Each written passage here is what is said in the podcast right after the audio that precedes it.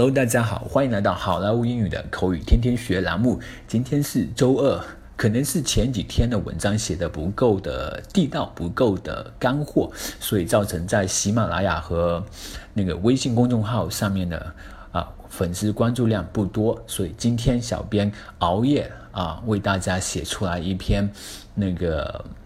比较好，比较地道，我至少我自己认为是比较地道的文章。今天呃拿来给大家分享。好，今天的句子是：You make your own hours. You make your own hours. You make your own hours.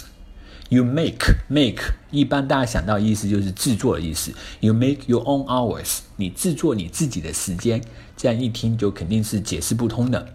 所以这里大家就有另外一个意思要注意了，make 它还有一个制定的意思，一个拟定的意思。You make your own hours，也就是你自己定你自己的工作时间，工作时间您说了算。You make your own hours。好，接下来我们来看一个 dialogue。Okay, let's talk about your remuneration package. May I ask what are your expectations? 好了，接下来我们来谈一下你的报酬问题，可以说下您的期望值吗？I don't have any expectations. Why not cut to the chase and tell me what you offer? 我并没有什么具体的期望值，要不直接就告诉我你们可以给出的报酬吧。All right, two hundred thousand a year plus bonus, shares, and relocation compensations. You make your own hours. Come and go as you like。好的，年薪二十万，外加奖金、股票和安家费，工作时间您说了算，来去自由。 Sounds like a plan，听着不错。Okay, my administration assistant Miss Lee will help you go through the employee admission procedures。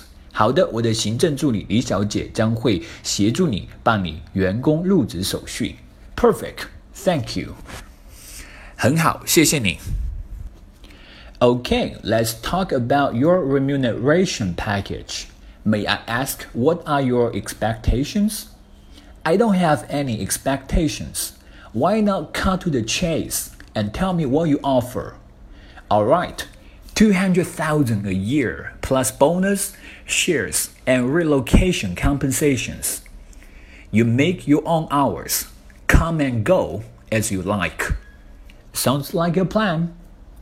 Okay, my administration admin assistant, Miss Lee, will help you go through the employee admission procedures. Perfect. Thank you. All right, folks, that's so much for today. 更多地道英语学习资源，欢迎锁定微信公众号“好莱坞英语”。我是你们的主播 Vic，我们明天再见，拜拜。